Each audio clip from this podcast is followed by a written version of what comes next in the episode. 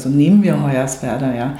Ich bin 2011 mit einem der von dem Programm äh, vertriebenen Vertragsarbeitern und zwei Geflüchteten, die inzwischen längst, der eine ist Geschäftsmann, der andere arbeitet bei Mannheim, dahin zurückgekehrt. Ja, und wir haben uns die Blöcke angeguckt, wo sie damals angegriffen wurden. Wir standen wirklich, drei schwarze Männer, ein kleines Kamerateam und ich vor diesen Blöcken und die rassistischen Beschimpfungen kamen quasi fünf Minuten, nachdem wir da ankamen, ja. Es war eine Zeit, wo einfach alles möglich war. Ich habe auch äh, ganz klar gesagt, ich lehne den Kapitalismus ab. Vorher auf einmal war alles erlaubt. Du musst jetzt hier eine völlig neue Existenz aufbauen. Über alles über alles betrachtet, hat sich gelohnt. Es ist so ganz klassisch irgendwie, dass unsere Geschichte immer von den anderen erzählt wird. Meine Wende. Unsere Einheit? ZDF-Podcast zum Mitmachen. Matthias, du äh, arbeitest ja schon ziemlich lange als Journalist in Ostdeutschland, hat deine Karriere angefangen. Was ist deine erste berufliche Erinnerung an die Wendezeit? Na, die allererste berufliche Erinnerung, genau genommen muss man sagen, dass meine Karriere wirklich im Westen angefangen hat, wo ich aufgewachsen bin, in Hessen. Aber meine erste berufliche Erinnerung an die Wendezeit ist tatsächlich die Volkskammerwahl, die erste freie Volkskammerwahl im März ähm, 1990. Da hat mich mein damaliger Arbeitgeber DPA, die Nachrichtenagentur, nach Dresden entsandt für ein verlängertes Wochenende und ich staunte mich genauer ran an Sachsen entdeckte die ersten ähm, Kneipen in der Dresdner Neustadt, beobachtete die Wahlauszählung und erlebte damals in Sachsen exemplarisch mit den Aufstieg der CDU, die sich zusammengefunden hatte aus der ehemaligen Blockpartei und Bürgerrechtlern und die überraschend stark abgeschnitten hat bei dieser ersten freien Volkskammerwahl. Und gab es äh, bei diesem Wochenende etwas, was dir als besonders einprägsam in Erinnerung geblieben ist. Also ich meine, es gehört ja wirklich zu den Meilensteinen des Wiedervereinigungsprozesses, diese Wahl. Na, was mir tatsächlich aufgefallen ist, ist, äh, wie schnell sich ähm, Wahlgewinner auch als angeberische Sieger fühlen. Es war da wenig ähm, Demut zunächst bei, gerade bei der CDU, sondern sie haben gesagt, wir sind jetzt die Sieger, ihr müsst jetzt uns sozusagen akzeptieren. Und ähm, es fand damals auch schon der Versuch statt, zunächst mal in einem richtigen Machtkampf, Blockpartei versus Bürgerrechtler, wer gewinnt innerhalb dieser Partei, die dann tonangebend war in ähm, vielen Regionen ähm, Ostdeutschlands ähm, bei dieser Wahl. Und wie hast du äh, die Hoffnung und auch naja, letztendlich die Enttäuschung der Bürgerrechtlerinnen und Bürgerrechtler erlebt an diesem Wochenende? Ich glaube, die sind richtig eingewickelt worden, eingelullt, will ich fast sagen. Es haben sich ja damals äh, zwei Blockparteien, die LDPD und die NDPD, äh, mit der FDP vereinigt. Es hat sich die äh, Block-CDU und die NDPD mit der CDU vereinigt. Und das war ehrlich gesagt nicht das, wofür diese Bürgerrechtler aufgestanden sind, als äh, sie sich im Herbst 1989 zusammengefunden sind, auf die Straße gegangen sind und äh, das äh, System zum Einsturz gebracht haben. Und jetzt äh, gibt es ja eine Reihe von sehr tollen Romanen, muss man sagen, über die Wendezeit, gerade in Dresden, äh, gerade in Sachsen. Also nehmen wir nur Dresden 1990 zum Beispiel, äh, 1989, 90. Von Peter Richter. Mh, von Peter Richter, der ja auch ziemlich eindrücklich beschreibt, äh, dass äh, das und wie Neonazis das Straßenbild damals ja schon dominiert haben und wie die Auseinandersetzungen, die in Sachsen ja quasi seit 30 Jahren nicht wegzudenken sind, ähm, da auch sichtbar geworden sind. Hast du davon was mitbekommen? Das ist ein wunderbares Erklärbuch für die Zustände, mit denen wir es bis heute in Sachsen, aber auch in anderen Teilen Ostdeutschlands äh, zu tun haben. Ich habe tatsächlich dann relativ bald etwas mitbekommen, noch nicht im März 90, als ich zur Volkskammerwahl dort war, aber dpa hat mich dann am 1. Juli 1990 als Korrespondent nach ähm, Dresden entsandt und dann tauchten alle möglichen Menschen auf. Michael Kühn kam aus dem Westen, ich war in Zittau, habe die ersten Erfahrungen mit ähm, einer rechtsextremistischen Szene gemacht und dann natürlich 1991 das Pogrom in Hoyerswerda. Ja, gutes Stichwort. 1991 das Pogrom in Hoyerswerda. Da kannst du auch viel dazu erzählen, Heike. Mhm. Aber Heike, du willst ja jetzt in diesem Podcast auch noch viel erzählen über Rostock, Lichtenhagen. Sind ja zwei vergleichbare Vorgänge, oder? Ja, wobei ähm, das Stichwort äh, Hoyerswerda eigentlich auch ein sehr schönes ist, weil ich mich daran erinnere, ich war damals eine junge freie Journalistin ähm, und freie Journalistin bin ich auch heute noch. Ähm, und äh, wir haben nach äh, dieser ersten Woche des Programms die äh, Flüchtlinge gesucht, die ja damals anders als die mosambikanischen Vertragsarbeiter nicht ausgeflogen wurden dann, ja, oft ja auch gegen ihren Willen, sondern einfach umgesetzt wurden, nämlich in wirklich gruselige, ähm, leergezogene NVA-Baracken oder ähm, in so äh, Ferien, VEB-Ferienheim-Baracken in der Umgebung. Und ich war wirklich überrascht davon, zum einen, dass es in Hoyerswerda nur sehr wenig Menschen gab, ähm, die Kontakt zu den Vertragsarbeitnehmerinnen hatten ähm, und die denen auch geholfen haben zur Zeit des Pogroms und die dann auch den Kontakt zu den Flüchtlingen gehalten haben.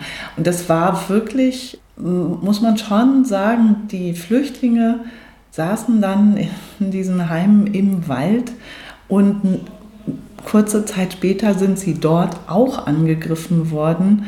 Und dann haben sie sich selbst organisiert und sind nach Berlin weitergeflohen. Heike, das Thema hat dich ja nicht losgelassen. Äh, du bist heute neben deiner freien journalistischen Tätigkeit Geschäftsführerin des Bundesverbandes für die ähm, Opfer rechtsextremer, rassistischer und antisemitischer Gewalt, äh, beobachtest die Entwicklung seit Jahrzehnten. Ähm, also wie erklärst du dir diese spezielle Form von Fremdenfeindlichkeit in Ostdeutschland? Naja, also das ist wirklich eine gute Frage und ähm, vor allen Dingen ähm, spreche ich darüber natürlich auch mit Freunden und Freundinnen, die als äh, schwarze Deutsche in äh, der DDR groß geworden sind und äh, die sehr wohl auch von dem äh, DDR-Rassismus erzählen, den sie erlebt haben als schwarze deutsche Kinder, Jugendliche. Und die halt äh, oft äh, mir gesagt haben, dass dieser antifaschistische Gründungsmythos, äh, der zur DDR-Geschichte natürlich äh, dazugehört, gleichzeitig aber über die Jahrzehnte äh, des DDR-Systems zunehmend nationalistisch aufgeladen wurde und dass dieser Nationalismus eine ganz unbedingte rassistische Komponente hatte. Und dieser Rassismus hat sich eben gegen alle gerichtet, die als anders äh, oder fremd äh, wahrgenommen wurden. Und was ich eher wirklich äh, schockierend finde, also neben dem, was die äh, davon Betroffenen konkret eben auch erlebt haben und was jetzt oft auch erst erzählt wird, mhm. ja, ist äh, diese Kontinuitäten von Rassismus und rassistischer Gewalt. Also nehmen wir Hoyerswerda, ja. Ähm, ich bin äh, 2011 mit ähm, einem der von dem Programm äh, vertriebenen Vertragsarbeitern und zwei äh, Geflüchteten, die inzwischen längst, der eine ist Geschäftsmann, der andere arbeitet bei Mannheim, ähm, dahin zurückgekehrt. Ja, und wir haben uns die Blöcke angeguckt, äh, wo sie damals angegriffen wurden. Wir standen wirklich, äh, drei schwarze Männer, ein kleines Kamerateam und ich, vor diesen Blöcken Und die rassistischen Beschimpfungen kamen quasi fünf Minuten, nachdem wir da ankamen, ja, inklusive ähm, dass wir dann tatsächlich vertrieben wurden. Also wir mussten gehen, um unsere Sicherheit zu wahren. Und dass äh, die Polizei ankam irgendwann ähm, und erstmal uns als die Störenfriede mhm. betrachtete. Ja? Und ähm, auch die Lokalpresse über das Ereignis dann so beschrieben hat, nach dem Motto, als hätten wir äh, diesen rassistischen Vorfall inszeniert. Du warst dann auch 1992 in Rostock-Lichtenhagen dabei. Wie erinnerst du dich an das, was damals dort passiert ist? Es gibt so einen Satz, äh, den ein Freund und Kollege von mir geprägt hat, mit dem ich äh, in diesen Tagen des äh, Programms gegen die äh, Roma-Geflüchteten, aber dann eben auch vor allen Dingen gegen die vietnamesischen Vertragsarbeitnehmerinnen mit dem ich das äh, erlebt habe und das begleitet habe. Ähm, wir saßen quasi geduckt, weggekauert ähm, in etwas äh, größerer Entfernung von diesem rassistischen Mob und den beifallklatschenden Anwohnern, Zuschauern, Brandflaschen werfenden Naziskins und er sagte dann, so muss sich der Faschismus angehört haben. Und das ist für mich äh, die Erinnerung an äh, Rostock-Lichtenhagen. Ja. Das Sehen von einem Mechanismus von wirklich mörderischem Rassismus und Faschismus. Und auch da, ähm, ich habe dann für die Taz äh, 2002 über einen Gerichtsprozess äh, gegen drei der Brandflaschenwerfer, Neonazis, äh, berichtet, ja, weil klassisch, muss man leider sagen, für die Justiz und äh, rechte Gewalt, ähm, da werfen Leute Brandflaschen in Vertragsarbeiterwohnheimen, wo ähm, wirklich 100 Menschen ja noch drin waren, ja, und das äh, ZDF-Kamerateam und die Staatsanwaltschaft Schwerin behandelt es so, als wäre es ein Ladendiebstahl und hat wirklich zehn Jahre gebraucht, um diese Typen vor Gericht mhm. zu stellen. Und einer der Übersetzer der vietnamesischen Vertragsarbeiter, ähm, der das auch miterlebt hat, ja, der war dann Nebenkläger in dem Prozess und der sagte, das, was Einzige, was ihn wirklich äh, quasi die Kraft hat gegeben hat, das durchzuhalten, diese Todesangst, war zum einen, dass der damalige Integrationsbeauftragte von Rostock, ähm, Peter Richter, ähm, nee, Wolfgang Richter. Peter Richter war der Autor. genau, Wolfgang Richter. Und äh, das ZDF-Kamerateam dabei waren und dass es aber für einen sehr kurzen Moment eine kurze Demo vor dem Heim von jungen Antifaschisten und Antirassistinnen gegeben hat. Ja? Und sie haben halt diese Rufe gehört und haben gedacht, wow, endlich gibt es da Menschen, die sie unterstützen. Mhm. Und dann sind aber genau diese Menschen von ähm, den Polizeieinheiten aus Hamburg und aus Mecklenburg-Vorpommern festgenommen worden, wohingegen als dann die Nazis das ähm, Gebäude in Brand gesetzt haben, hat sich ja die Polizei zurückgezogen und noch nicht mal mehr die Feuerwehr konnte da dran, ähm, weil die Polizei sich geweigert hat, äh, die zu schützen. Wir könnten jetzt noch stundenlang über die 90er reden, überspringen jetzt mal zwei Jahrzehnte und gehen ähm, in äh, die äh, jüngsten Jahre zurück. 2014 gründete sich in Dresden Pegida äh, das ist eine Geschichte, die wir dann auch sehr rasch in den Fokus ähm, genommen haben. Die Anti-Islam-Bewegung fiel zusammen mit dem Eintreffen einer großen Zahl von Flüchtlingen. Ähm, hast du auch den Eindruck, das hat ähm, äh, Ostdeutschland im Speziellen überfordert oder warum konnte Pegida so stark werden in Dresden? Wir haben uns ja beide dann intensiv 2017 mit den Zuständen im Freistaat Sachsen speziell beschäftigt und im Christoph Links Verlag das Buch Unter Sachsen herausgegeben. was ist dieses spezielle sächsische Momentum, was ist das spezielle ostdeutsche Momentum auf die heutige Zeit bezogen? Also für mich ist äh, speziell sächsisch an dem Umgang mit Pegida vor allem die Verharmlosung von den organisierten Neonazis und Rassisten, die von Anfang an den Kern von Pegida ausgemacht haben. Ja. Ganz Sachsen, also die gesamte Führungsriege der Politik in Sachsen und äh, der Polizei und der, also des staatlichen Sicherheitsapparats hat Pegida verharmlost. Dazu muss man sagen, dass lange Zeit in Sachsen die CDU allein die Regierung stellte unter Kurt Biedenkopf fiel ja dann dieser legendäre Satz, die Sachsen sind immun gegen ähm, Rechtsextremismus.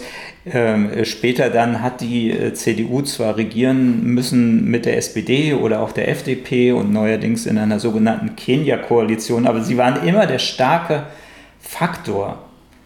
Was, äh, was trägt die CDU für eine Verantwortung, dass es so gekommen ist, wie es gekommen ist?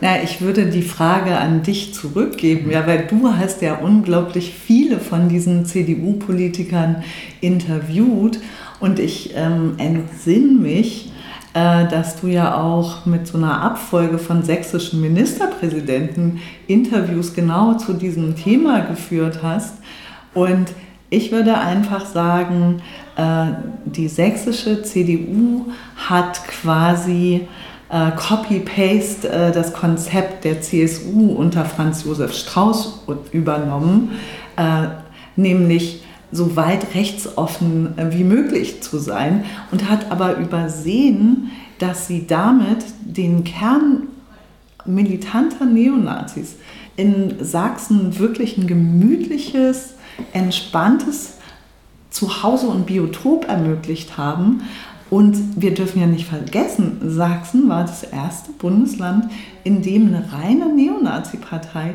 die in NPD, den Landtag gezogen Die NPD ist in den. Landtag gezogen Mhm. und das ist irgendwie auch wirklich das Schiefgegangene an diesem Konzept. Man war nach rechts offen und wollte dadurch verhindern, dass eine Partei rechts von der CDU entsteht. Und äh, in der Tat, zehn Jahre war dann die NPD im Landtag und wurde ähm, praktisch lückenlos abgelöst von der AfD, die jetzt auch mit extraordinär guten Ergebnissen äh, zweimal schon in den sächsischen Landtag eingezogen ist. Das ist tatsächlich auch meine äh, Beobachtung. Ähm, die CDU hätte es in der Hand gehabt, ähm, ein solches Erstarken der AfD, zumindest in diesen Dimensionen, mit denen wir es zu tun haben, äh, zu verhindern. Aber nach meinem Eindruck, ähm, sie hat die AfD groß gemacht.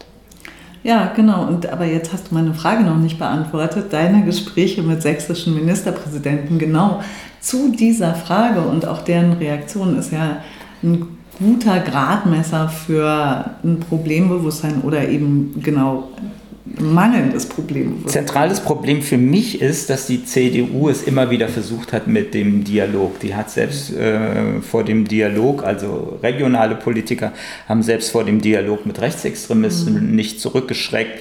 Pegida, als es ähm, sich gegründet hat, diese Anti-Islam-Bewegung, äh, wurde sie vom sächsischen, damaligen sächsischen Innenminister offiziell eingeladen zum Gespräch. Es stand immer ähm, die Vermutung im Raum, durch Gespräche mit sogenannten besorgten Bürgern könnte man denen die Ängste nehmen, aber letztlich hat man sie aufgewertet.